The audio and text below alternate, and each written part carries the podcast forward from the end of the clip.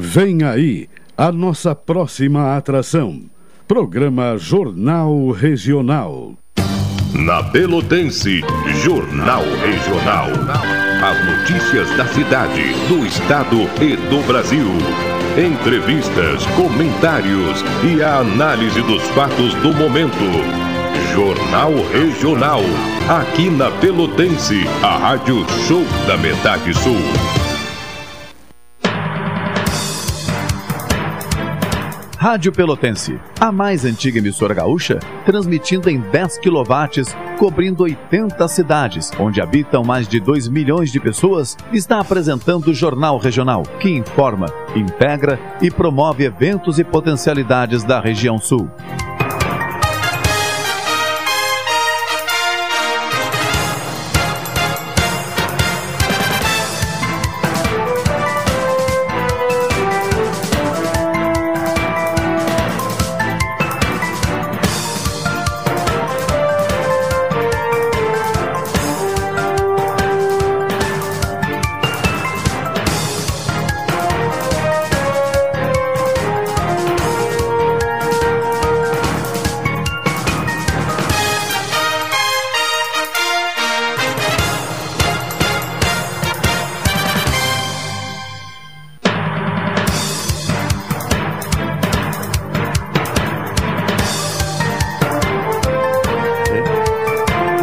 Horas e 34 minutos, estamos abrindo mais uma edição do programa Jornal Regional pela sua rádio Pelotense, AM 620, a rádio que todo mundo ouve.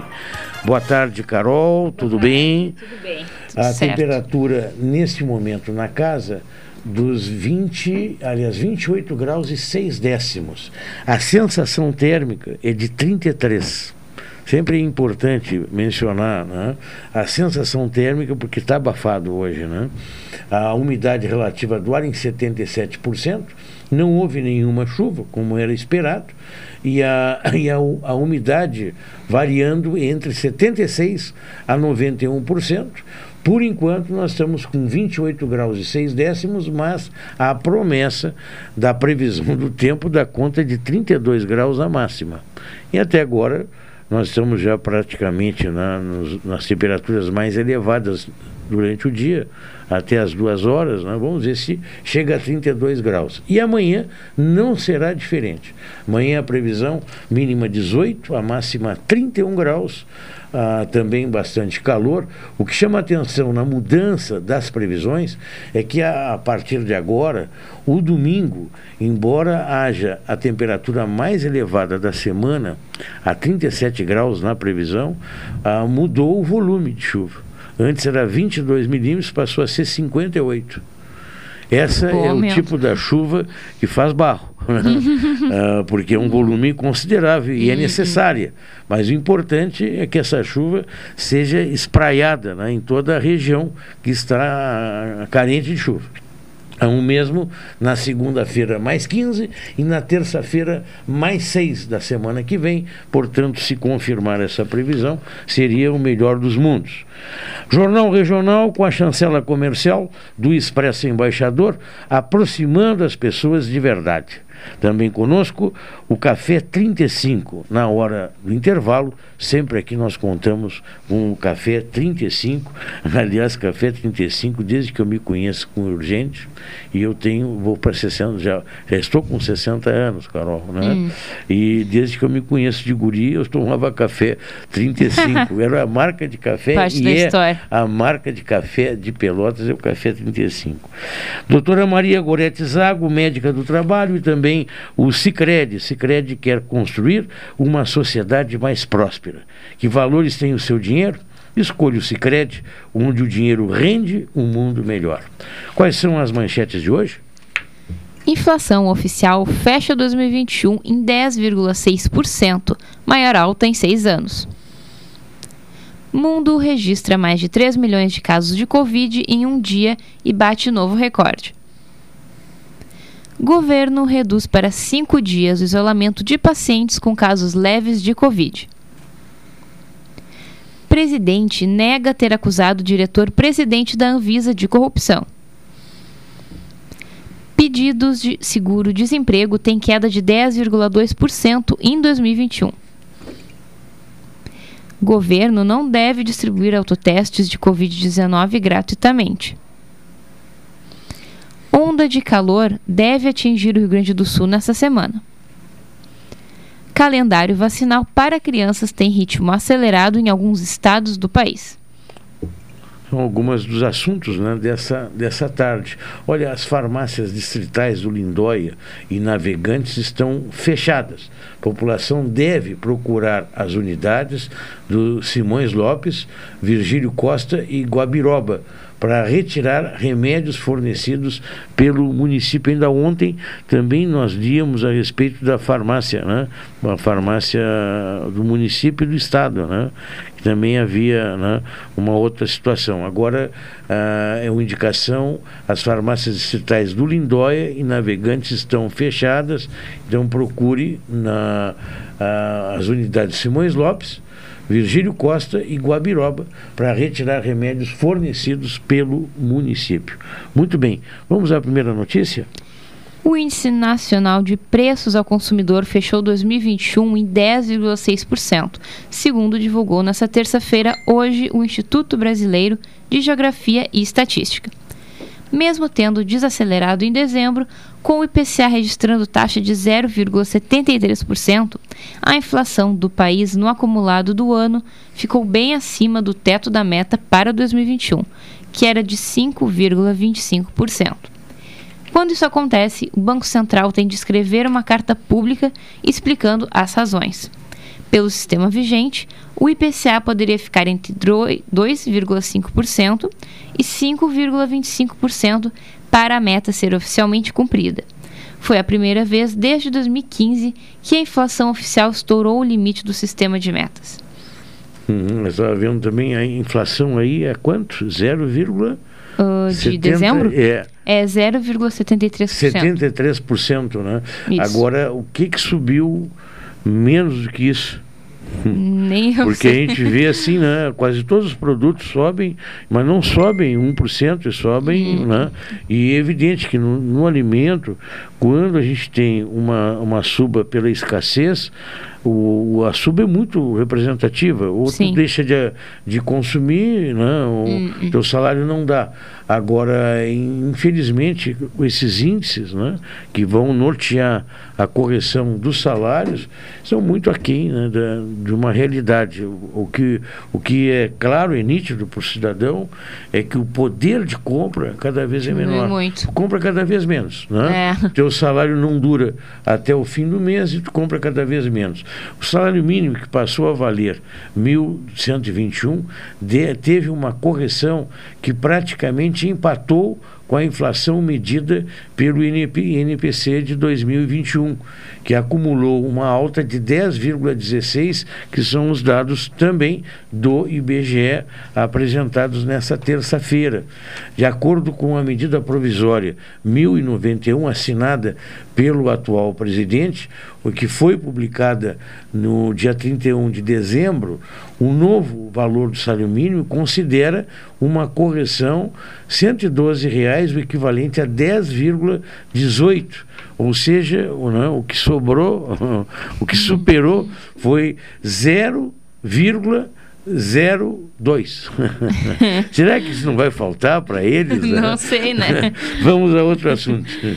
em meio a proliferação da variante Omicron do novo coronavírus, o mundo registrou pela primeira vez mais de 3 milhões de casos de Covid-19 em apenas 24 horas.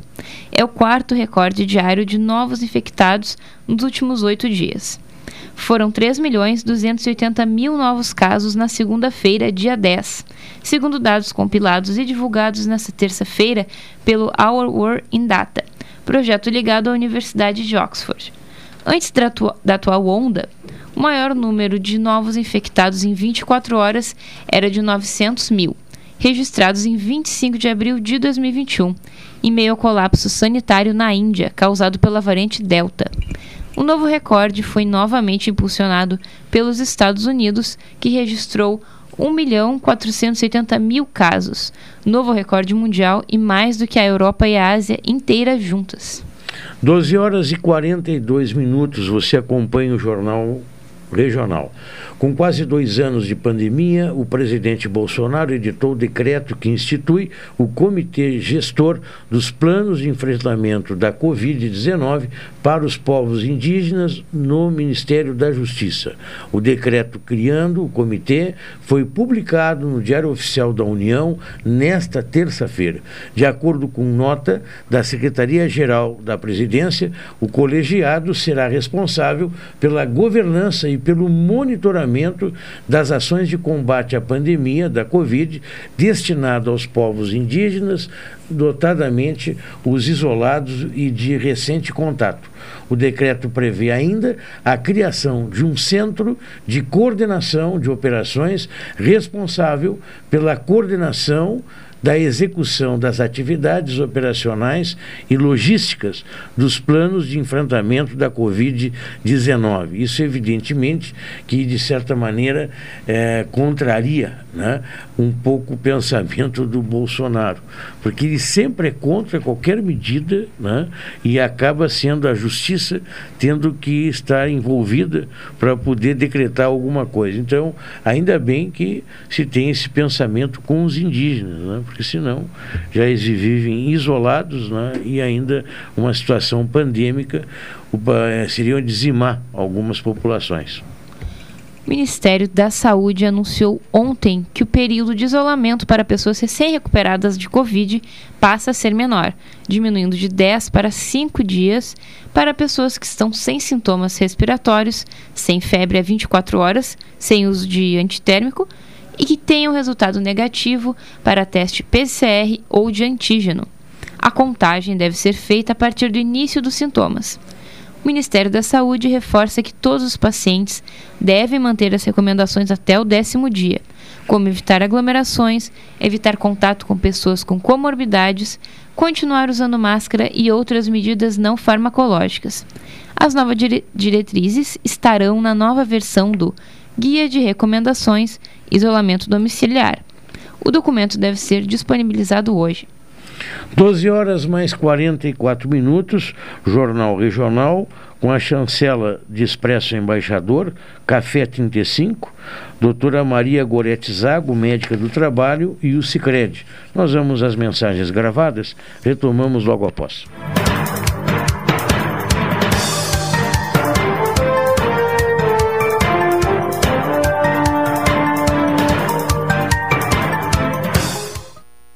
Esta é a ZYK 270, Rádio Pelotense, 620 kHz. Música, esporte e notícia. Rádio Pelotense, 10 kW, a mais antiga emissora gaúcha. A Rádio Show da Metade Sul. E se o dinheiro pudesse render mais? Existe alternativa.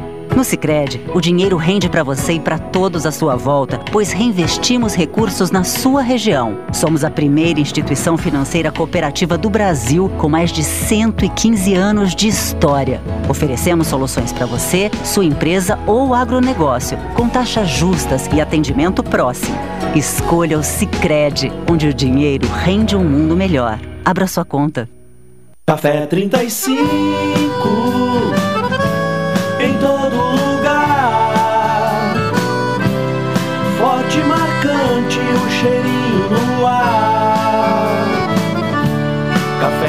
35 em todo lugar. Forte, marcante, como a história do Rio Grande.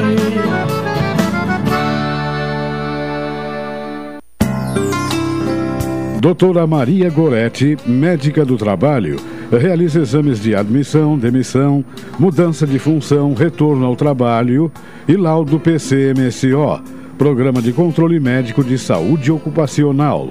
Atendimento nas empresas e no consultório médico, Rua Marechal Deodoro 800, Sala 401, Fone 3225 5554 e 981 14 1000. Atenção, você não pode comer nada, que tudo te faz mal. Chegou nas melhores farmácias da sua cidade. O poderoso Figavit auxilia no combate à má digestão, gordura no fígado, dores de cabeça, ressaca alcoólica. É um ótimo aliado para quem faz manuseios com veneno agrícola e agrotóxicos em geral. Para os momentos inesperados, você não pode deixar de ter em sua casa o magnífico Figavit. Figavit você encontra nas melhores farmácias da sua cidade.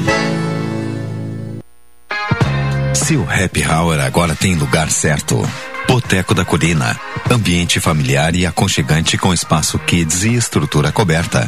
Além de um delicioso churrasquinho, petiscos e bebida gelada, o Boteco da Colina tem sempre uma boa música ao vivo. Boteco da Colina, de quinta a sábado das 19 horas à meia-noite. Marcílio Dias 3131, anexo ao Pier 128. Esperamos por você com todos os protocolos de saúde. Representantes da Secretaria Nacional de Portos, SNP, realizaram visitas técnicas aos portos de Porto Alegre e Rio Grande. As visitas aconteceram para que os representantes pudessem ver pessoalmente os locais que serão levados a leilão nos próximos meses. Em Porto Alegre foram visitados os terminais POA 1 e 2. Já em Rio Grande foram visitadas as áreas RIG 10 e 40, além do terminal logístico do arroz TLA. Porto RS, conectando vias para o desenvolvimento. Governo do Rio Grande do Sul, novas façanhas na logística e nos transportes. Rádio Pelotense, a mais antiga emissora gaúcha, transmitindo em 10 kW, cobrindo 80 cidades, onde habitam mais de 2 milhões de pessoas, está apresentando o Jornal Regional, que informa, integra e promove eventos e potencialidades da região sul.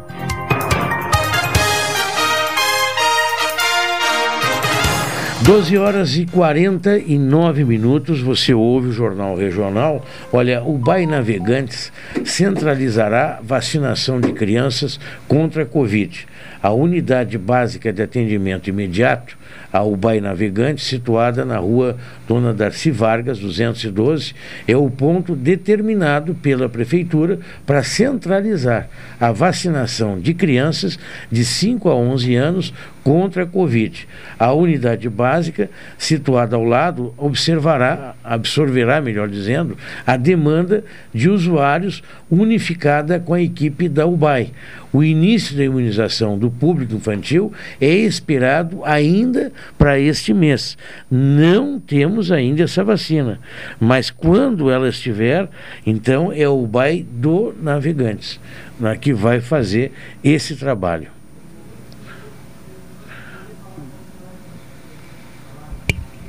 Pois bem, uh, agora são 12 horas e 50 minutos, nós sequenciamos com as notícias com a Carol Quincose.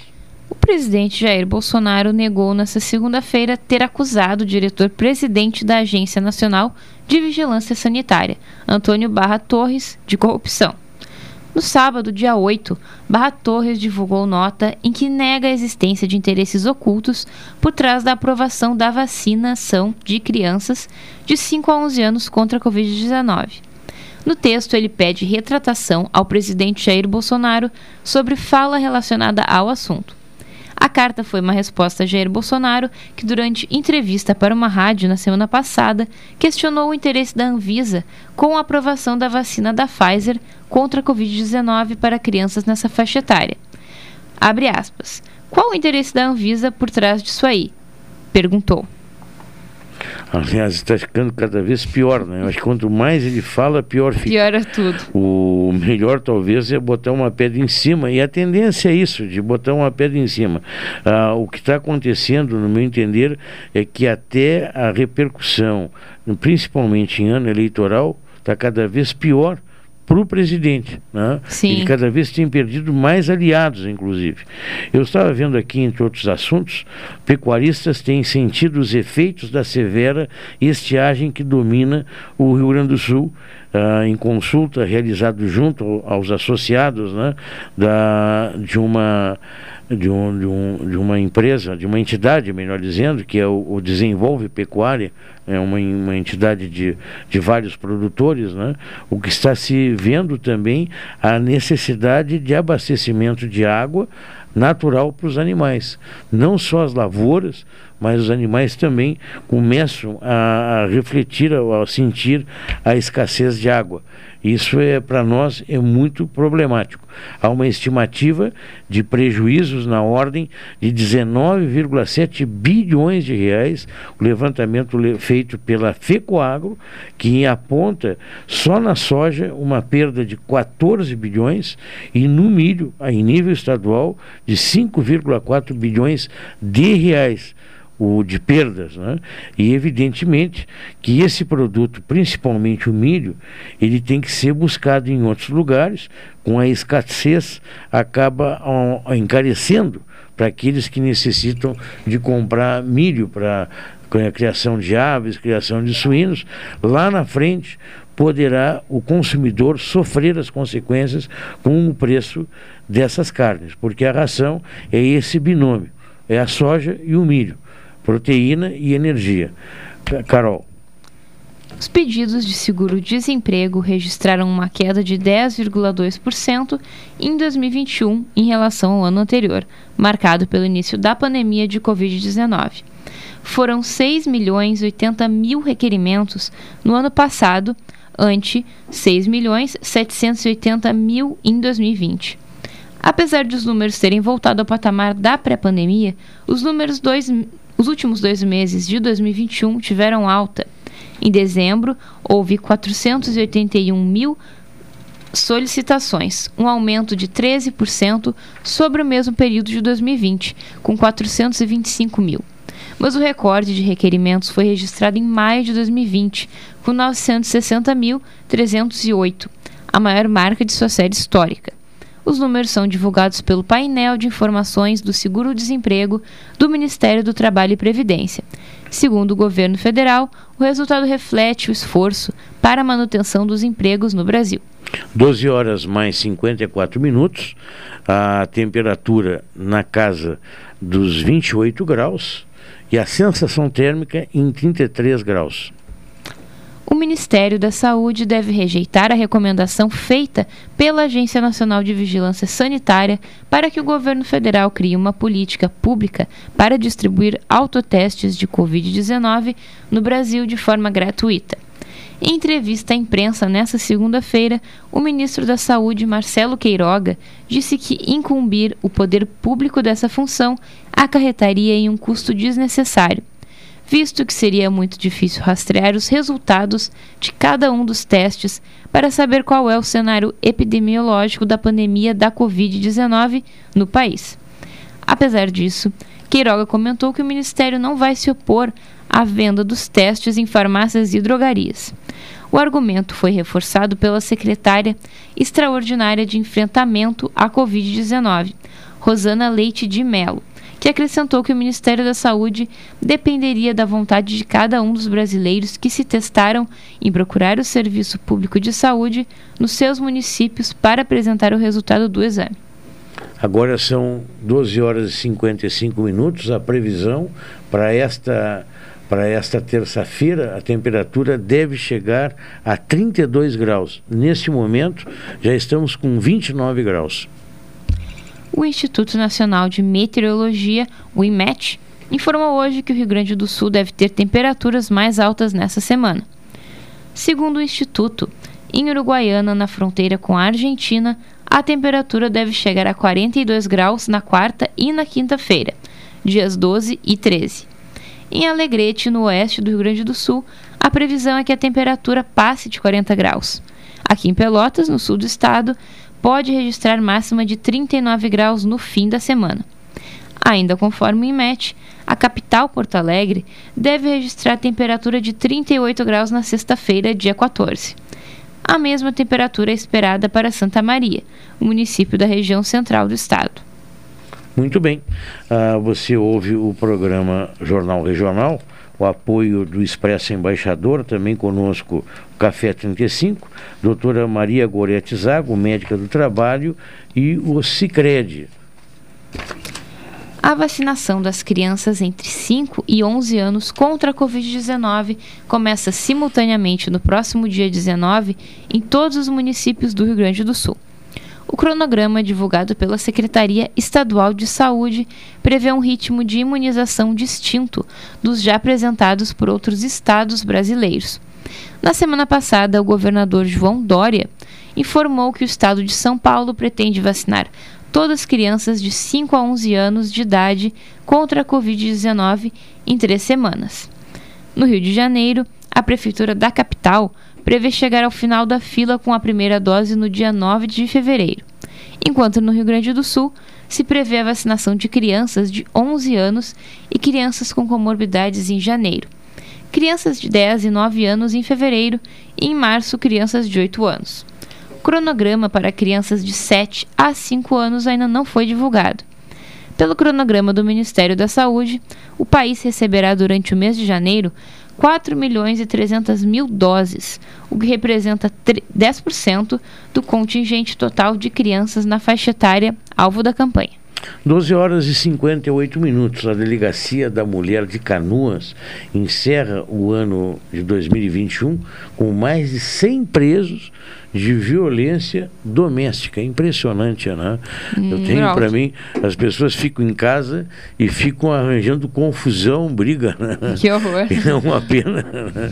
Lamentavelmente, sem contar ainda crimes ainda que acontecem, né? lamentavelmente. que não foram registrados ainda. É verdade. Uhum. Farroupilha decreta situação de emergência devido à estiagem. Aqui na região nós temos inúmeras cidades com problemas. Ah, tenho para mim que, se houver essa chuva prevista a partir de domingo, muda um pouco, mas muitos prejuízos se consolidam porque não tem como recuperar, ou tem que replantar, ou a perda também da, da produtividade é algo que sempre né, preocupa. Ah, por, a propósito, nós teremos uma live na manhã, amanhã não, na quinta-feira, né? essa live com o Dr. Silvio Steinmetz a partir das 19 horas uh, do Planeja, Planeja Arroz. Com, falando um pouquinho sobre o clima né, e falando sobre uh, os prognósticos, enfim, é muito interessante. É, planeja arroz e a evolução da safra 2021-2022. No dia 13, às 19 horas, ainda pela manhã, eu entrevistava no programa Realidade Rural o Dr. Silvio Steinmetz da Embrapa. Mas não é um trabalho somente da Embrapa. Envolve a Embrapa, envolve o IRGA, o IMET e também a Universidade Federal de Santa Maria. Nós vamos às mensagens gravadas e retomamos logo após.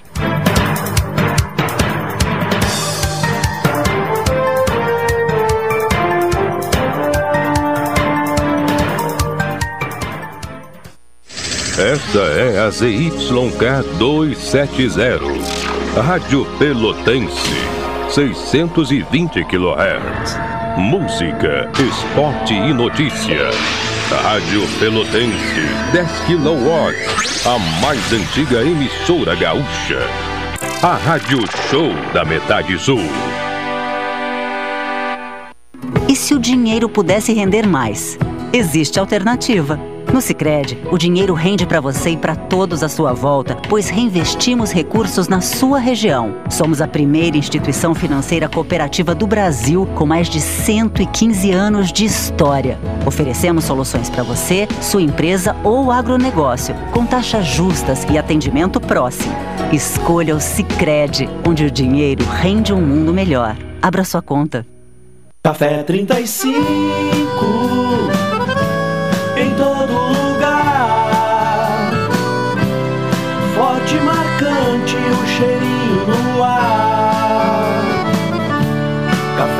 35 em todo lugar. Forte, marcante, como a história do Rio Grande.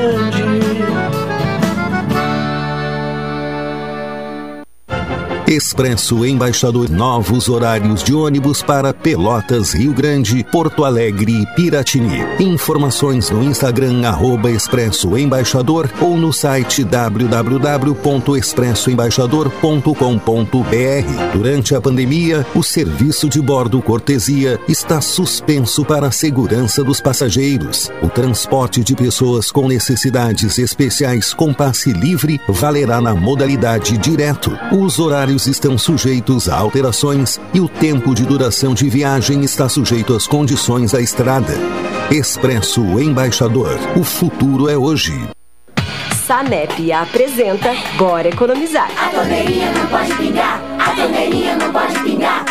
A consciência ela abre, ela usa, ela fecha pra água economizar. Desperdício tá com nada, né? A gente precisa pensar coletivamente. A água é o nosso bem mais precioso. O Sanep trabalha 24 horas por dia para garantir que a água chegue até a sua casa. Compartilhe essa ideia. Bora economizar. A torneirinha não pode pingar, a torneirinha não pode pingar. A pátria que acolhe. A pátria que trabalha. A pátria que é honesta. A, pátria, amada Brasil. A pátria que acolhe é a pátria do Auxílio Brasil, que beneficia mais de 14 milhões de famílias de forma permanente, com valor maior que o Bolsa Família. A pátria que acolhe é a que leva mais comida na mesa e dignidade para os brasileiros. Essa é a nossa pátria. A pátria acolhedora Brasil. Governo Federal. Pátria Amada Brasil. Venha debater os desafios da produção de alimentos na 32ª abertura oficial da colheita do arroz e grãos em Terras Baixas, de 16 a 18 de fevereiro, na estação Terras Baixas da Embrapa. Clima temperado em Capão do Leão. A informação é um insumo fundamental para as altas performances. Inscrições gratuitas e programação completa em colheitadoarroz.com.br ou pelo aplicativo Colheita do Arroz. O evento seguirá todos os protocolos de saúde para a segurança de todos. Realização Feder Arroz.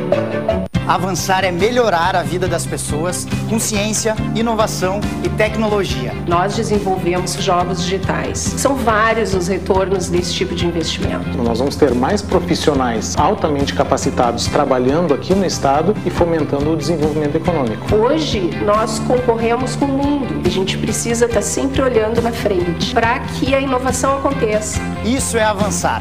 O Rio Grande do Sul virou o jogo. Governo do Estado, novas façanhas.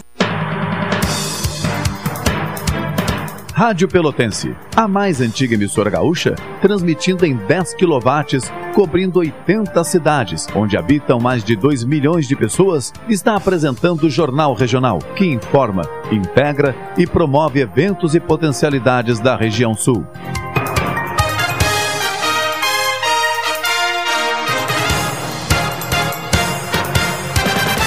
São 13 horas mais 5 minutos. Você ouve o programa Jornal Regional ah, com a chancela comercial de Expresso Embaixador, também Café 35, Coffee Story, na Avenida República do Líbano, número 286. Doutora Maria Gorete Zago, médica do trabalho, consultório na Deodoro, número 800, e o Cicred quer continuar uma sociedade mais próspera, que valores tem o seu dinheiro. Escolha, é claro, o Cicred, onde o dinheiro rende um mundo melhor. Portanto, aí são nossos apoiadores. A alta em casos de Covid-19 e influenza causou uma onda de cancelamento de voos nos últimos dias e também transtornos para os passageiros com viagens agendadas. A ANAC está monitorando a situação e casos de doenças respiratórias em pilotos comissários e demais profissionais do setor eh, que acompanham as medidas tomadas pelas empresas aéreas. Agora, isto, né? A gente viu essa situação nos cruzeiro, no cruzeiro, né, nos cruzeiros, ah, é. onde os tripulantes apresentaram doença. E a gente vê como é conduzido as coisas muitas vezes, né? É, bota um baixo tapete, não é, é divulgado. Na, na, aviação a mesma coisa ah, e está causando dificuldades. em hospitais na Europa, em áreas de atendimento de saúde, acontece o mesmo. Muitos profissionais da área estão apresentando sintomas né? e passando a deixar de atender ou ter, fazer um, um tempo de repouso, né? Esse é um problema para os atendimentos e não são poucos. Aqui em Pelotas, como tem gente hoje gripada, né? eu me vacinei contra a gripe, mas a, a vacina da gripe ela não era tão abrangente. Hum, ah, que teve essa nova cepa agora, né? Exatamente. E Legal. agora, e essa nova cepa, cepa do vírus da gripe, talvez no próximo vacinação é que a gente tenha, né? É, fala que seria em março alguma Em março, vacina. provavelmente, né? Professor Jandir Zanotelli, boa tarde, professor. Como é que vai o senhor? Tudo bem? Tudo bem, Leandro. Alô? Pro... Estou, estou. Ah, agora sim, agora estamos com um bom retorno, né? Ah, a gente, de tudo um pouco, não é, professor? O- os assuntos assim não param. A cada dia nós temos uma série de novos assuntos. Mas ah, nós, nós passou a data da independência do Brasil dias atrás. Né? E a pergunta sempre que fica, quando é que nós vamos ser independentes? Né? Porque dependentes eu acho que nós nunca deixamos de ser. É, é interessante isso. Aliás, fico perguntando como professor, fui muito tempo, ah, dia 7 de setembro a gente se reunia para festejar a independência do Brasil. E as crianças arrumadas cantavam com entusiasmo, o hino da bandeira, o hino da, da, da pátria, etc, etc. Eu fico perguntando desde muito tempo, e com isso tenho trabalhado bastante, em que consiste a independência do Brasil mesmo. Veja, uma- veja uma coisa, se a gente não pega na raiz esse problema, a gente pensa que independência é chegar na fronteira do Uruguai e dizer aqui é o Brasil, aí é o nosso país. Tá bem, tá bem, tá bem. Eu respeito o teu país, tu respeita o meu, tudo bem. Mas em que consiste a independência propriamente? Sim. É interessante que às vezes a gente não sabe o que quer dizer isso. Eu só quero levantar três, três pequenos aspectos. Primeiro aspecto, quando o Brasil foi colônia de Portugal, Brasil que tinha mais de 300, eh, 300 povos e culturas indígenas, quando Portugal chegou aqui, Portugal avançou, tirou as terras, organizou isso como um grande canavial, e o Brasil era dependente de Portugal, absolutamente colônia, a metrópole estava lá. Ah, veio depois a perseguição lá na Europa de- dos países que se aliaram a Napoleão. Napoleão vai invadir a Península Ibérica e vem então a coroa em 1808 para cá. A coroa era o quê? Era a união de dois, de dois estados. Era Portugal e Algarve. Eram duas, dois estados lá. O sul Algarve e Portugal ao norte. Eles formavam o reino português. Brasília era a colônia deles. Com a, a coroa aqui, em 1817, o Brasil fica unido a Portugal e Algarve, formando o Império Português, cuja capital era aqui, Brasil. Muito bem. Mas capital de quê? Quem é que era quem aqui? Ah, interessante, depois em 1822, é interessante que é 7 de setembro de 22, o Brasil então proclama sua independência face a Portugal e face a Algarve. Portugal e Algarve ficam um outro país e o Brasil fica lutando por sua independência. Mas é engraçado que a fica perguntando o que quer dizer mesmo independência. Significa que o Brasil é um Estado que administra suas coisas independentemente, não aceita a intervenção dos outros, faz o que quer no seu país. É gozado isso. Eu fiquei perguntando sempre desde criança, ah, independente de quê? Quem é que ficou independente? O Brasil tinha mais de metade da população em 1822 que era escrava. Mais de metade da população brasileira era escrava. Pois bem, os escravos ficaram independentes também junto com os outros? Não. Nenhum escravo ficou livre em 1822. Inclusive em, Inglaterra. Mas aí me perdoa, professor. gigantes industriais Sim. para o mundo todo, e não tinha, já tinha vendido para as elites, precisava de gente que tivesse dinheiro na mão, precisava que não houvesse escravos, que houvesse trabalhadores Claro. para poder comprar coisas dela. Mas os Estados Unidos também ficou independente da Inglaterra. Houve uma luta sangrenta, é claro, com a, né? mas com a França também, né?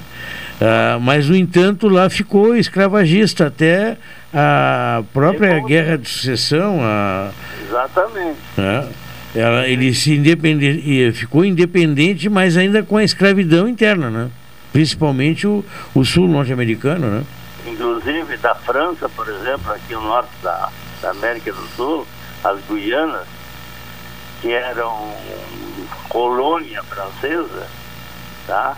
E a outra, por exemplo, se você vai pegar a colônia, a- como é que é o Haiti, que era uma colônia forte da França, enquanto Napoleão proclamava todos iguais perante a lei, todos somos não sei o quê, aqui na colônia era proibido fazer isso. Haiti vai ser a primeira república negra de toda a América Latina, enfrentando-se com a, o, o pai e a mãe da república da europeia, que era a França. Mas, Uhum. mas vou contar para uma outra coisa que é interessante. Quando se diz independência, significa o quê? Que é um povo que se reúne e proclama as suas regras, as suas normas. E Sim. agora em diante, nós, povo brasileiro, vamos fazer assim. Mas se mais de metade da população era escrava, quem é que tinha voz e vez? Apenas um minúsculo mundo de 3%, que eram os ricos daquela época, que Sim. administravam todos os bens do Brasil e buscavam companheiros no exterior. Como em 22 interessava muito aos brasileiros unir-se à Inglaterra, o Brasil vai ser servidor da Inglaterra em sua administração e sua economia até 1922. Inclusive o Brasil vai fazer uma guerra contra o Paraguai, unindo-se a Argentina e o Uruguai, a pedido da, da, da Inglaterra. Da Inglaterra. Uhum. E Nós somos servidores. E cuidem bem que independência era essa nossa. O Brasil ficou independente em 22, ele só em 25 ele vai ser de fato independente. Para ser independente, o Portugal tinha um, um haver com o Brasil, o Brasil tinha um débito com, com Portugal, do ouro que eles trouxeram quando vieram para cá.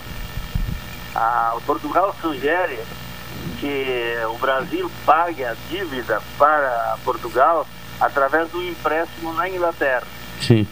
A Inglaterra empresta o dinheiro para o Brasil, para ele pagar Portugal e ficar independente. Isso é, o Brasil se dobrou diante da Inglaterra. Claro. Dali por diante, veja uma coisa, se o Brasil devia, em 1825, devia pouco mais de 2 milhões de libras esterlinas da Inglaterra, para fazer a guerra do Paraguai ele vai gastar 30 milhões de libras esterlinas, que a Inglaterra vai favorecer, ajudar o Brasil, a Argentina e o Uruguai, mas 30, desses, mi- 30 bilhões o Brasil vai sair da guerra do Paraguai devendo para a Inglaterra. É gozado isso. Depois que nós passamos o século, o Brasil se vira república.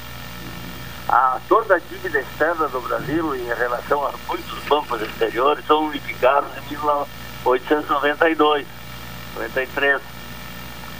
Quando se unifica isso aí, em, que banco? Bancos da Inglaterra. O Brasil depois vai descarregar toda essa dívida para os Estados Unidos.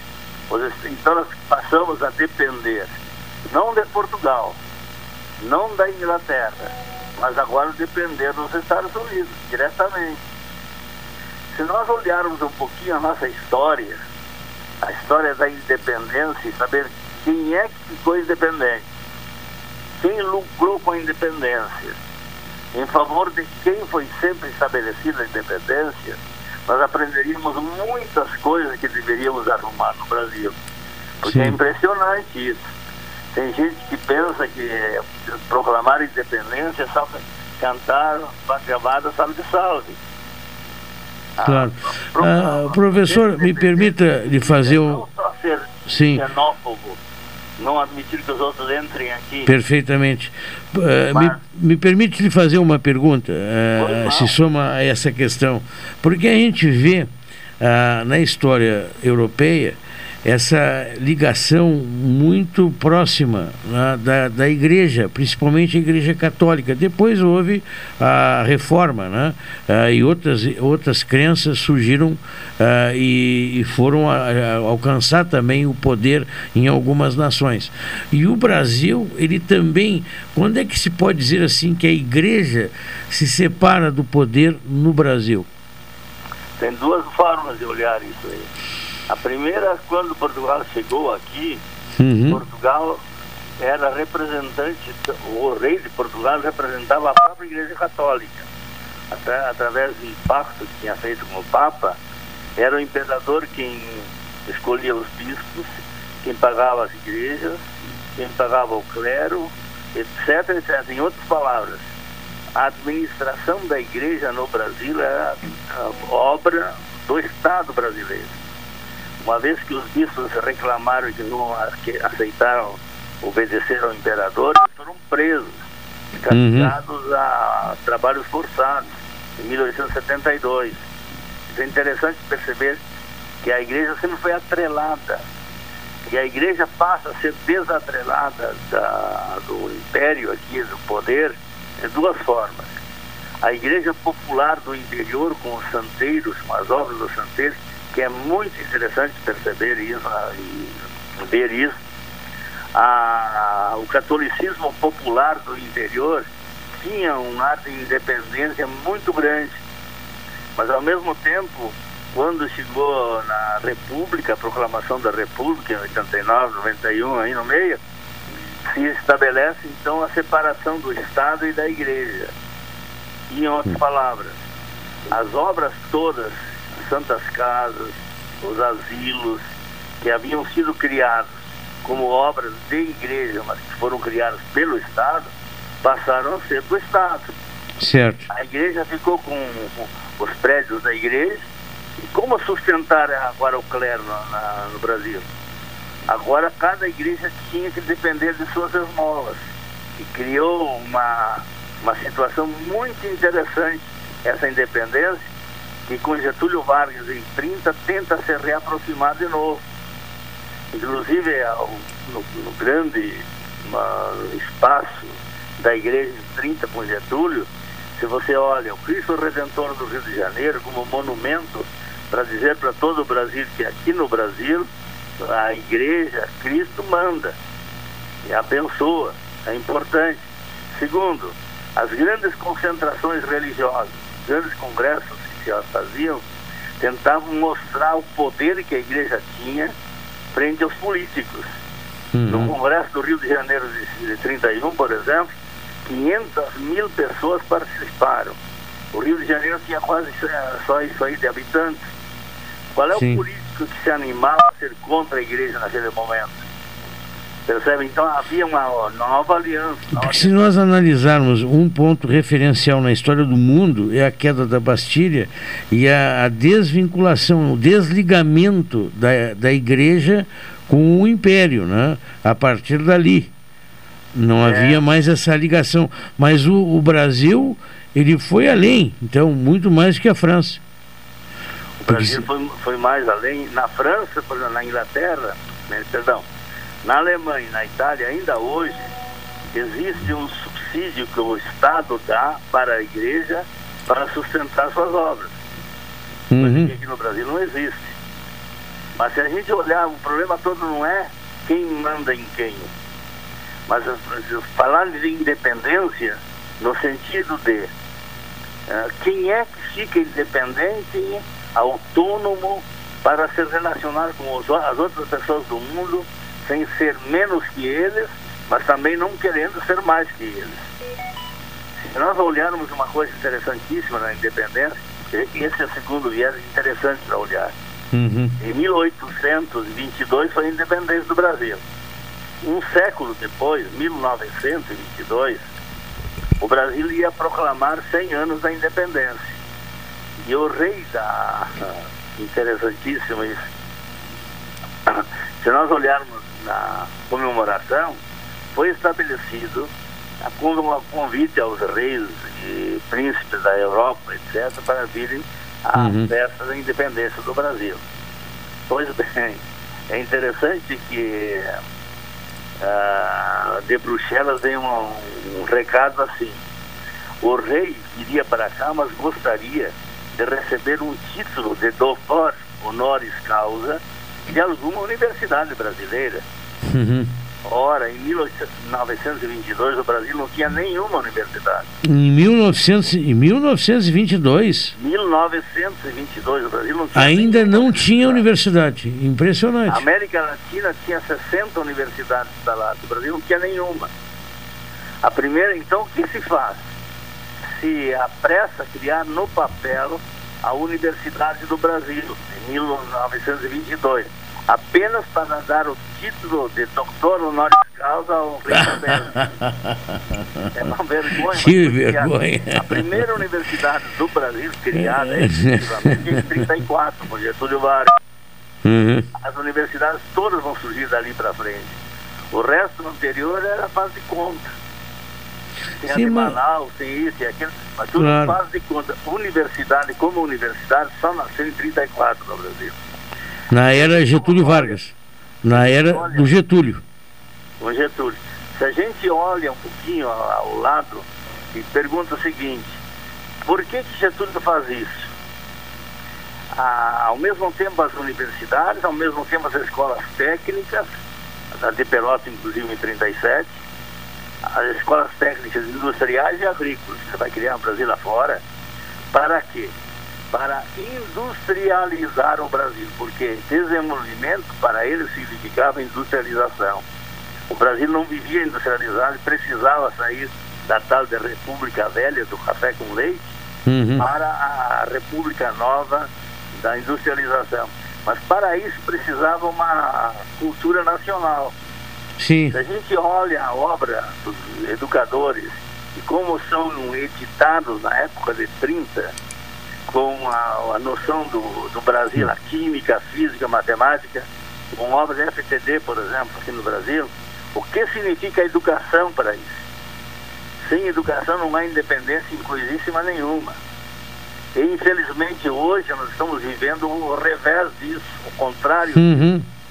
quando um país proclama que não precisa ah, pagar em- as três, os três pilares da educação, pesquisa, ensino e extensão. A gente pesquisa os problemas de uma sociedade, a gente faz uma análise profunda e ensina então como solucionar. E terceiro, estende isso à sociedade como riqueza para novas Claro. descobertas da sociedade. Uhum. Quando hoje se corta isto e se dá um- uma pílula para a educação, agora vai ser educação ah, não sei de que cor. Agora vai ser uma educação que é, não tem educação, não tem nada. Nessa situação inversa que nós vivemos hoje, eu fico perguntando, celebrar a independência do Brasil como? Claro. Um. É, é de fazer pensar, professor. É uma pena que o rádio tem seu tempo. E até já extra- extrapolei o tempo né, desse, dessa parte. Né? Obrigado. terceira, pro- terceira coisa, só para dizer, só para É. denunciar, era como é que fica a escravidão, como é que fica a organização social na independência. Isso é outro assunto. Uhum. Deixamos para um outro momento. Mas voltamos a esse tema brevemente. Está bem, professor? Olha, um abraço, Um abraço. a todo o Rádio Ouvinte. Quer dizer, em 1922 foi criada uma universidade só para contentar o rei de Bruxelas. Né? Isso é coisa do nosso sistema mesmo, né? Sempre assim. Nós vamos ao intervalo e já voltamos.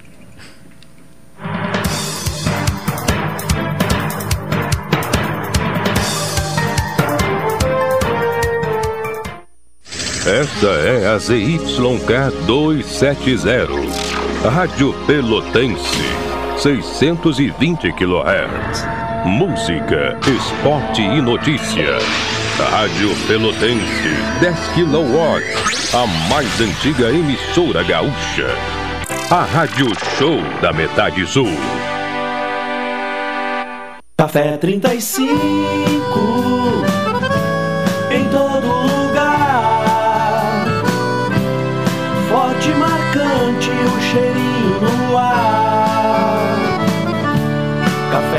Café 35 em todo lugar.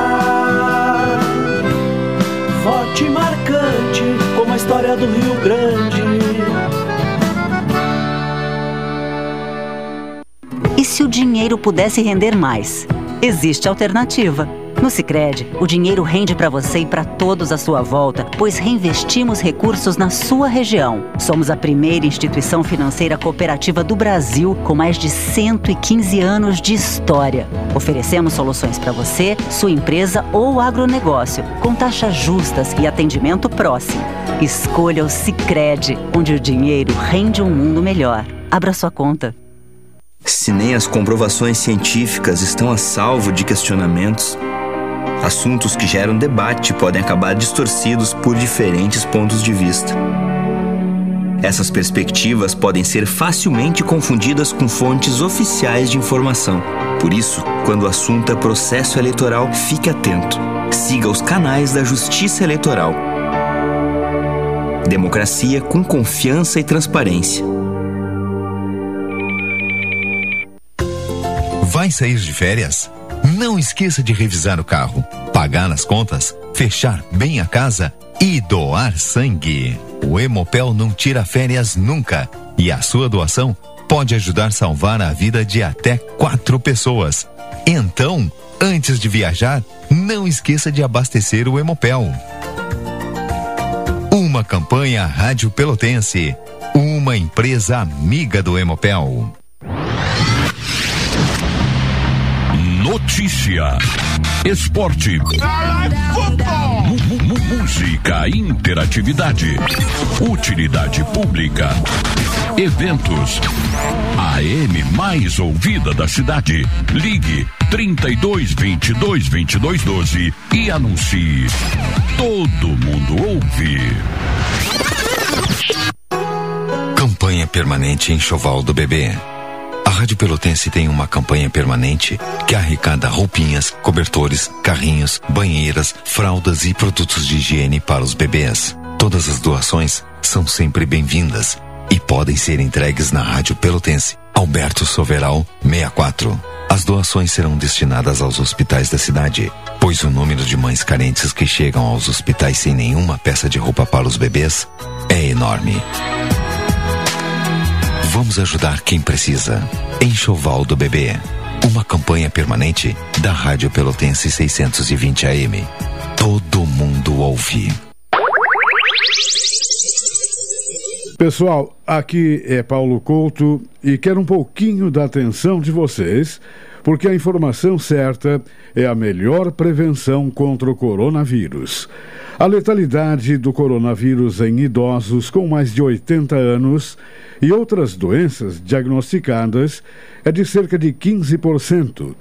Por isso, cuidados com pessoas nessa faixa etária precisam ser redobrados.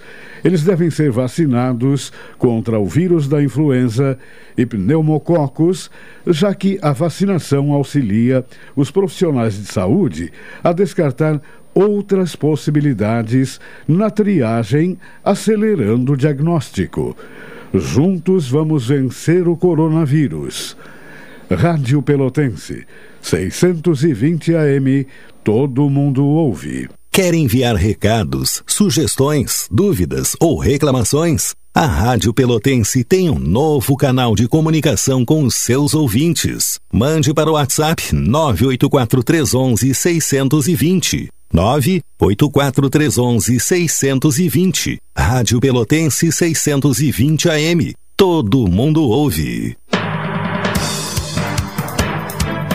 Rádio Pelotense, a mais antiga emissora gaúcha, transmitindo em 10 kW, cobrindo 80 cidades, onde habitam mais de 2 milhões de pessoas, está apresentando o Jornal Regional, que informa, integra e promove eventos e potencialidades da região sul. 13 horas mais 31 minutos, você acompanha o Jornal Regional. A temperatura neste momento bate nos 30 graus e um décimo, se aproximando do que era previsto. E a sensação térmica está em 35,3 graus. Portanto, aí percebam que hoje nós estamos com a sensação térmica na rua de 35 graus, mas no domingo nós teremos a temperatura em 37 graus, ou seja, mais inclusive do que neste momento a sensação térmica. É o que dá conta a previsão do tempo. Então, no domingo, que vai ser a temperatura máxima nesta semana, eh, está previsto 37 graus. Mas também acompanha uma chuva de grande volume, se confirmar a previsão, de 58 milímetros. Né? De 58 milímetros a previsão de chuva para o domingo. Está conosco o João, João Paulo Pinho, aqui da Balsa. Né? Boa tarde, como é que vai, João Paulo? Tudo bem? Boa tarde, tudo bem? Tudo bem. Tivesse uma reunião minutos atrás com o secretário da Cultura, é isto? Isso, acabei de sair da, lá do gabinete do secretário. O... Tratávamos a respeito da, da 20 é, festa, festa de Iemanjá aqui na comunidade da Balsa. Da Balsa. Porque nós temos é, duas, duas situações. Nós temos a lá do, do Navegantes, né? E da Z3 e nós temos da Balsa, né? É, na verdade, a Iemanjá é, é lá do Barro Duro, né? na Gruta do Barro Duro tem uma edição lá e nós estamos aqui na, aqui na Balsa. Na Z3 é Nossa Senhora dos Navegantes. Uhum. Tá, e qual é, qual é a situação? Porque nós estamos vendo é, o crescente contágio, né? Como é que vai acontecer? Ou que... É, é, na verdade, a gente eh, acabamos de sair de uma reunião, como eu havia dito agora, com o secretário Paulo Pedroso, e ficou determinado que a gente não vai fazer aquele ritual que a gente faz há, há 25 anos atrás, que a gente vinha fazendo. Ano passado, por causa da pandemia, a gente teve que adotar esse sistema e vamos repetir esse ano. Nós vamos fazer uma procissão, é, uma carreata pelas ruas do bairro, é, com a imagem, e depois retornaremos ao centro de eventos, aqui é onde a Santa permanecerá a, a, a noite toda com a gruta fechada no outro dia, no dia 2, a gente vai, vai deixar ela exposta ali durante o dia, com uma barreira, uma determinação, né, para o pessoal só passar, largar suas homenagens e circular. Não poderá ter aglomeração no local no dia 2. Certo, então vai ser organizado algum tipo de fila, alguma coisa assim, com algum é, distanciamento, é isso? É isso, vai ter um, um distanciamento, vai ter uma, uma vai, vai, vai, estar demarcado, né? Uma passarela onde a imagem vai estar ali no centro de eventos, colocada embaixo de um, de um gazebo, de uma cobertura, e, o, e os fiéis, os simpatizantes, poderão ir lá sim largar suas homenagens, fazer suas preces, mas não poderá permanecer no local terá que chegar ali na casa oferenda, fazer sua prece de um certo. a um, circular, não, não ficar. É uma determinação que foi feita o ano, o ano passado, adotamos essa, esse sistema e infelizmente a, a pandemia está voltando aí, né? Esse, esse, novo contágio aí, e a gente não vai poder fazer a festa como a gente queria fazer. Até porque esse ano a gente está pretendendo em fazer uma homenagem é, para o Vanderlei Silveira, essa pessoa que foi, foi um grande guerreiro junto com a gente aqui durante 25 anos, ele comandou a, a parte espiritual. Infelizmente, é, o ano passado veio a, veio a falecer e a gente ia fazer uma homenagem para ele esse ano e não vamos, vamos ter que deixar para o ano que vem por causa da, da pandemia, não vamos poder fazer.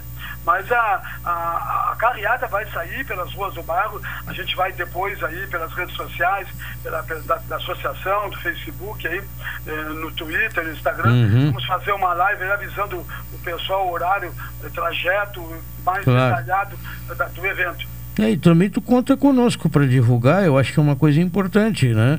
Porque é, muita gente do bairro, ela, ele, ele prestigia né? essa mobilização toda, né, João Paulo? Sim, aqui, aqui nos, nos, nossos eventos de 25 anos atrás que a gente vem, vem fazendo, já há 25 uhum. anos que a gente faz essa festa, passa 6, 7 mil pessoas por aqui durante os dois eventos, que é a procissão terrestre e depois a fluvial. Esse ano também não vai ter a fluvial, né, que é com as embarcações, só vai ter essa, essa, essa carreada. E eu quero também dizer que, que, segundo a informação que eu tive da prefeitura agora, é que também não vai haver evento lá na praia, no Barro Duro. Vai ter no dia 2 uma carreata daqui do centro de Umbanda, aliás, da federação, até lá a gruta, onde também a imagem fica lá exposta. Não vai ter aquele ritual de, dos outros anos. Certo. Ela saída da Lobo da Costa, né? lá no fim. Isso, no é, é, isso aí é, é, é a Iemanjá do Barro Duro da federação. Certo. A nossa é outro evento. A nossa é daqui da comunidade da Bolsa, onde no centro de eventos Praça da Cipim nós temos uma, uma gruta ela permanece aqui sempre, né? Ela está ali há 25 anos, a gente faz esse ritual pelas ruas do nosso bairro, ela não Claro.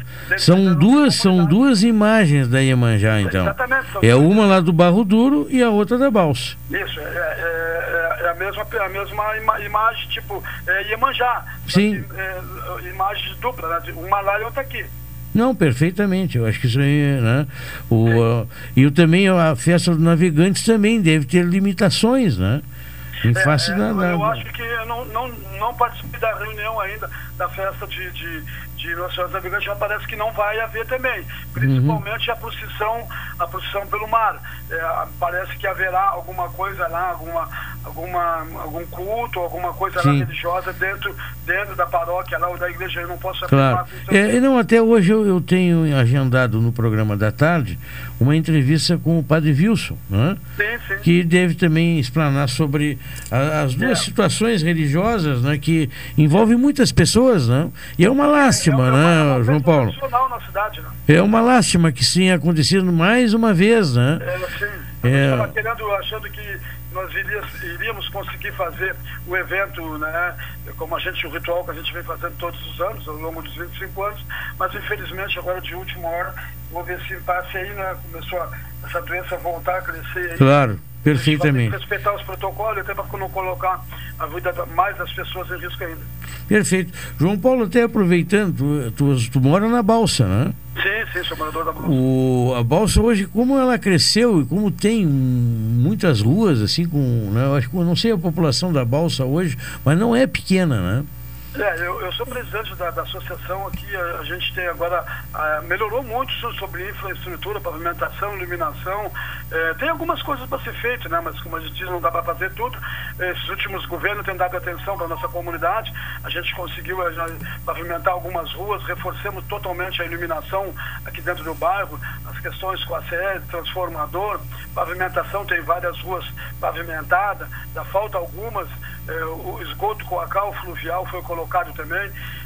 Está melhorando sim, com certeza. Eh, também a, a prefeitura também, através da Secretaria de Habitação, regularizou eh, 95% dos lotes aqui na nossa comunidade. Eh, dá para se dizer que, tá, que a Bolsa está tá no caminho certo, está indo bem, está bem.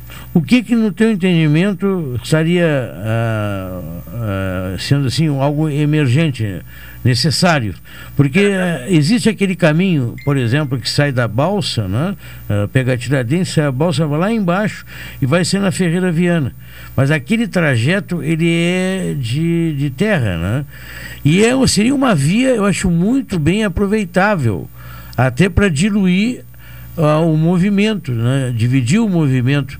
Quem pega a Ferreira Viana ou pega as Domingos de Almeida em direção à praia, mas todas elas convergem né? na mesma estrada para a praia, um, um exemplo. Né? Ma- Mas seria interessante um calçamento naquela, naquela estrada que vai até, até a Ferreira Viana. Ali já é- ainda é considerado balsa? É, na verdade, é, hoje agora, com o novo plano diretor da cidade, essa região toda aqui lá, lá da, da ponte de Rio Grande até é, é, esse bairro, esse bairro aí ali próximo ao fórum, ele ficou todo da Barroso para baixo, pegou essa região toda, ficou o bairro São Gonçalo. Hoje não, não é mais Balsa, é Perrena, Navegante, Uhum. ficou tudo bairro São Gonçalo. E, e chamou atenção agora que tu falaste agora aí, que seria, é, desafogaria todas essas vias de Ferreira Viana de acesso à praia. Com certeza o pessoal que mora aqui no Porto, Barroso, nessa região mais do Porto aqui, ele poderia sair aqui pela pela, pelo, pelo, pela Tiradentes, Paulo Glaim, poderia vir aqui pela, pelo, pelo, esse corredor novo agora que fizeram do Polo da Madeira e, e sair aqui por baixo, sair pela, no final da Ti- Tiradentes e, e, e até a Ferreira Viana para desafogar um pouco a trafegabilidade no centro. Ela é pavimentada do, do começo da Tiradentes até próximo veleiro. Dali para frente, até a, até a Ferreira Viana, existe um projeto aí, que é a Avenida Beira Mar. Uhum. projeto, e parece que tá em- já está em final de, de- de tramitação de documentação ali. É um local bonito até, um lugar, um lo- local bonito, né? E poderia ser bem explorado, até porque ali tem o, o Saldanha da Gama, por exemplo, né? E tem lá a parte também de barcos ali, lá no fim do na, da, da Tiradentes, né? Vou dizer assim. É, e, e outra coisa, o, La- o Lagos de São Gonçalo, é, o shopping, todos eles já estão quase chegando. é, exi- existe uma ponte de acesso que foi feita pela prefeitura no governo Feta, que dará acesso a essa, essa via. Ou, ou seja, a estrada do engenho, prolongamento da estrada do engenho até a Sim. Ribeira Viana. E isso está no papel. Não, não, não- tenho contato com, com a secretaria, né, para saber agora, mas é, eu acho que brevemente, aí mais um ano ou dois, aí deve sair essa estrada Ok. e vai ficar bom para todos, to- todos esses, esses pontos que eu, que eu coloquei agora ter acesso é, à praia. Tá bem. Obrigado pela tua atenção ao programa. Boa sorte. Sim, eu que agradeço, estamos à disposição da, da rádio. João Paulo né, Pinho, que é presidente da Associação dos Moradores da Balsa. É isso, né? Isso. Tá bem, um grande abraço, bom trabalho. Agora são 13 horas e 42 minutos. A temperatura, como subiu do início do programa para cá? Nós estamos com 30 graus e 3 décimos. Bom, eu, como eu venho, eu sou o primeiro, né? Eu cheguei aqui de manhã e estava em 18 graus. Depois subiu para 19, depois teve uma queda pequena, mas não chegou nem a 1 grau. E agora nós estamos com 30 graus e 3 décimos, a, mai, a temperatura mais alta até o momento nesta, nesta terça-feira. A previsão da Somar Meteorologia dava conta para hoje 32 graus. Portanto, ainda tem a, cri- a- a ficar mais elevada a temperatura hoje. Mas com 30 graus e 3 décimos, que é o que está registrado pelo laboratório, a sensação térmica já está em 36 graus, praticamente. Você imagina ah, no decorrer dessa semana, onde tem, se temos previsões de 35 graus, né, isso na- no dia, na sexta-feira 34 graus, no sábado 33 graus e no domingo 37 graus. A sensação térmica vai com certeza ultrapassar os 40. Na outra ponta, o, doutor- o delegado doutor Félix Rafaim. Boa tarde, como é que vai, vai doutor Félix? Tudo bem? Tudo bem, boa tarde a todos. O, o comparativo de homicídios né, do ano de 2021 em relação a 2020, como é que o senhor avalia ah, aqui em Pelotas? Olha, nós, nós, ah, estamos vindo numa queda bem acentuada na questão dos homicídios, né? Tanto que no ano de 2021 nós fechamos com. No ano de 2021 nós ficamos com 32 homicídios, né? No, durante o ano. Ah, aliás, nós fechamos com 20 homicídios em 2021 e fechamos com 32 em 2020. E Ah, então, Uhum. e, e este ano ainda não tivemos nenhum homicídio ainda, nesses primeiros 11 dias. Né? Sim. A que o senhor atribui? Porque dias atrás eu, eu vi uma matéria em nível estadual ah, dando conta que o Rio Grande do Sul hoje é um caminho da droga. E em Caxias, por exemplo, a gente vê o número de ocorrências eh, representativas de homicídios né? Na, nesse mês de dezembro. Mas Pelotas está passando né? ah, muito bem por esse período, né? É, Caxias do Sul, ano passado, eles ficaram com 103 homicídios, né? Uhum. Nesse mês de janeiro, se não me falha a memória, eles já estão com três homicídios, na- pegando Caxias do Sul, né? Certo. Ah, aqui em Pelotas, o, o que, que eu diria, assim, da- da- dessa queda acentuada nos últimos dois, três anos? Nós passamos por momentos difíceis aqui na, na cidade. Nós passamos 2013, 2015, 2017, um pedaço de 2018. Tá? Havia um conflito muito grande entre organizações criminosas na cidade. Esses conflitos eles diminuíram bastante. Tanto que no ano passado nós tivemos dois casos envolvendo organização criminosa. É, se comparar que em outros anos nós tivemos 45, 50 casos, então é uma, é uma queda bem expressiva. Né? No, no bojo de- de- dessa queda está a, a própria questão da- da- da- das relações entre esses grupos criminosos, né? que diminuíram as zonas de atrito. Também existe a questão do- dos trabalhos de inteligência, tanto da Polícia Civil como da Brigada Militar. Né?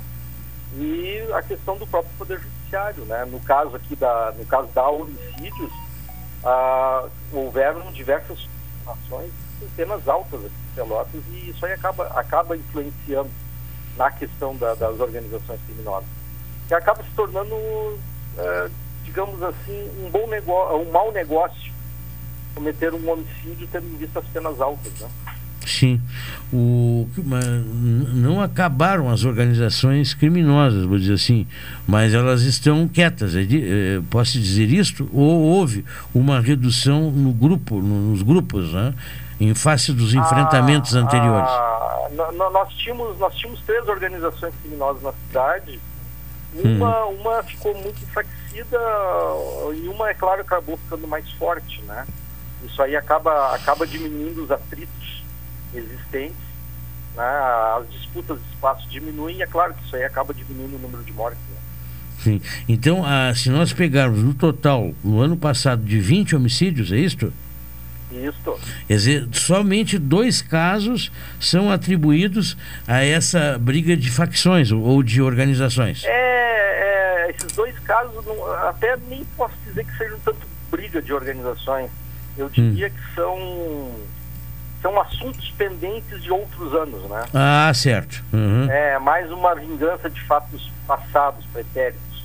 Né? Não, não, não houveram novos conflitos. E esses outros 18 homicídios, qual é a prevalência? Qual é a situação? Eh, O porquê É. da. Ah, ah, ah, olha, nós temos de tudo, desde briga de vizinho, cobrança de dívida, briga de festa, tem de tudo um pouco. Pois bem. Mas, eh, mas são mais aqueles assuntos assim, daqueles conflitos do dia a dia, né? Certo. E às vezes a gente não dá bola para a briga de vizinho, né? Mas a briga de É. vizinho às vezes pode chegar a uma consequências não, não recomendáveis, né, delegado? Ah, com certeza. Nós, nós tivemos um aumento do uso de arma branca, ah, o que a gente vê mais, é, mais eventos envolvendo a questão de embriaguez, né? Então, ah, nós estamos nesse patamar, assim. ah, hoje, hoje nós temos mais crimes envolvendo aquelas próprias relações na, na, na- na comunidade, né? Nesses 20 homicídios está computado crimes passionais. ah, no caso, nós tivemos algumas, alguma situação. eh, Violência doméstica? É, não, violência violência doméstica.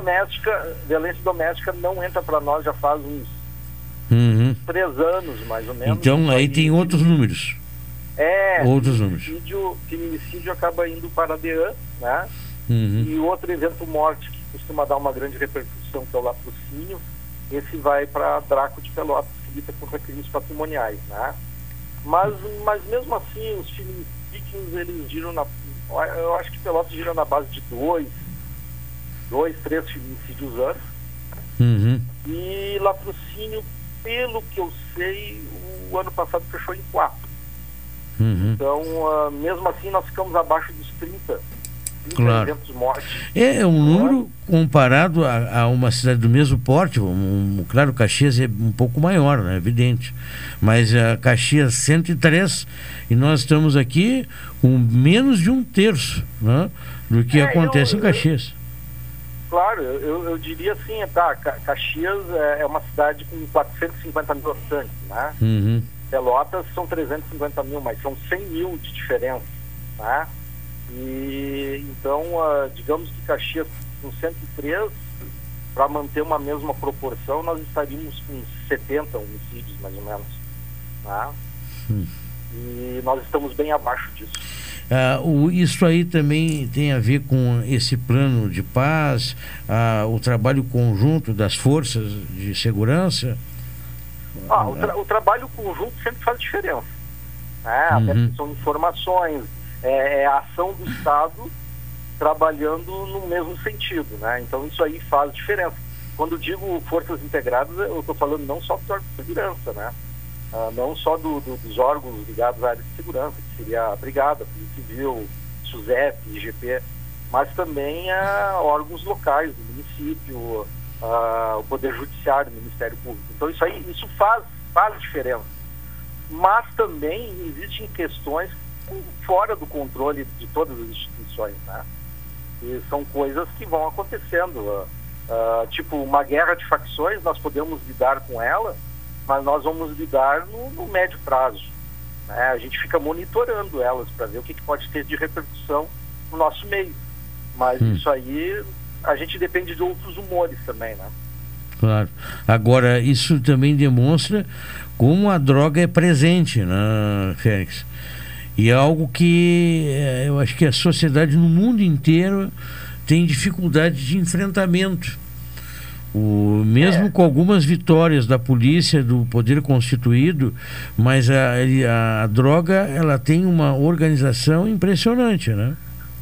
É, o, bom, ela é tão difícil de lidar, a questão do, da- da- do entorpecente, ele é tão difícil de lidar, que alguns países até legalizaram alguns tipos de entorpecentes para ver se diminuem a violência, né? Mas no, no seu entendimento, doutor Fez, até lhe pergunto como um profissional, como atua nessa área, seria alguma, seria uma solução, no seu entendimento? Porque se fala, claro, tem a droga, a droga pesada, vou dizer assim, tem a própria maconha, né? O que muitos estão questionando o uso da maconha para uso né, ah, recreativo, né? recreativo, se viciar, né? usar a maconha, né? não, eu não sei porque que usa esse termo recreativo, né? a bebida para se embriagar, né? É, eu, eu particularmente sou contra, contra o uso de entorpecentes, né? sim, Só que, é claro, existem diferenças entre os entorpecentes, né? Eu não posso colocar o uso da maconha no mesmo nível do uso do crack, né? Então, é, existem diferenças. Se a gente considerar que muitos usuários, é, eles são pessoas doentes também, né? E caem nas mãos de um traficante, então, realmente, a gente tem que ver a experiência de outros países para ver até que ponto a gente pode se adequar à nossa. Talvez alguma, alguma, algum entorpecente tenha que ser mais ah, flexibilizado, digamos assim, né? Sim. Até para a gente ter um controle nisso. Porque Mas uma- é claro que é- não libera tudo, não. Uma tá? coisa é real, a gente, quantas pessoas que a pessoa nós conhecemos, vamos dizer assim, que faz uso, né? tanto da maconha quanto da cocaína, né? Uma- e são pessoas que estão convivendo, muitas estão convivendo em trabalho, convivendo, enfim, na, na área social, mas uns descambam aí para uma situação mais difícil de vida, né? O- Mas são usuários e, e estão integrados na vida social. E eles compram de alguém. Né? Ah, sim, sim, sim, sim, sim. Eles compram de alguém e eles entram numa situação se colocam em risco, né? A Sim. partir do momento que tu compra com um traficante, tu corre o risco também de acontecer alguma coisa. Então, e sem contar que tu ajuda a financiar outros tipos de crime, né? Quando compra de um traficante. Mas, ah, mas se a gente considerar que essas pessoas são doentes e que no- e elas acabam tendo que necessitar de determinados tipos de droga, eu não sei, de certa forma, se a gente não tem que dar uma atenção para essa situação, né? Enfim, a pessoa que já é viciada ter acesso, vou dizer assim, Sim. sem precisar É, se expor à- controlado, criminalidade. né? Um acesso controlado para determinados tipos de droga. Eu acho que isso é uma coisa que nós vamos ter que debater com o tempo, né? Sim. Até porque, até porque muitos países estão fazendo isso. Não é uma, uma, uma invenção É, só dos claro. nossos, nossos vizinhos aqui do Uruguai, né? Tem muitos locais que estão fazendo de coisa. É. Então, isso é uma coisa para ser pensada. É, é algo difícil, né? É um- algo difícil É, porque é difícil. tem pessoas que não aceitam né, nem pensar em falar uma Ah, coisa dessas, né? É, é, é- é difícil equacionar. Com certeza é difícil equacionar isso. Agora, Ah. se nós pegarmos os Estados Unidos, quando proibiu o uso da bebida alcoólica, né? ah, se criou a máfia, né? se fortaleceu muito né? e se consolidou como um organismo criminoso ah, de alta potência. Né? E e é, É, difícil tu conter, né? É, não, e nós, e nós temos que ver uma outra coisa assim, ó, a droga destrói famílias, né? Só que, olha, dificilmente um familiar vai pegar e, e, e- e vai abandonar seu outro familiar, né? A gente vê, a gente vê muitas vezes casos de pais que vão no traficante para pagar as dívidas, vão no traficante para comprar drogas para seus filhos, né? Porque sabe que seu filho é doente e precisa daquela droga. Então é, é, é um debate bem, bem difícil de ser feito. Não é, não é, não é fácil, não. É complicado. Félix, obrigado pela tua atenção ao programa e que bom a gente poder eh, sublinhar né, bons números, né? Que é claro, Ah, nin- com certeza. ninguém quer ver 20 pessoas mortas, né? Mas é que a gente está fazendo um comparativo a anos anteriores e também a cidades de mesma proporção populacional. Isso é uma coisa importante. Sim, sim. Tá bem, um abraço, um bom trabalho para o senhor. Tá certo. Um abraço, bom trabalho, doutor. Doutor Félix Rafaim conversando conosco nessa tarde no Jornal Regional. Números né, que são é, importantes serem sublinhados. Quer dizer, no ano passado tivemos em Pelotas 32, no ano passado, perdão, no ano retrasado, em 2020, 32 homicídios. Enquanto que no ano passado, 2021, 20 homicídios. Mas se comparar com Caxias. Caxias, no ano, no ano passado, no, no, ano 2021, ah, ah, teve 103 homicídios. Então, uma diferença bastante representativa. São 13 horas e 57 minutos. Você ouve o Jornal Regional. Trabalhamos em nome de Expresso Embaixador, também conosco Café 35 Maria, doutora Maria Gorete Zago, médica do trabalho, e o Cicred. Estamos concluindo assim o, a edição de hoje. Vem aí o Cláudio Silva e eu volto logo após o Cláudio, né, com o programa Opinião. Até lá.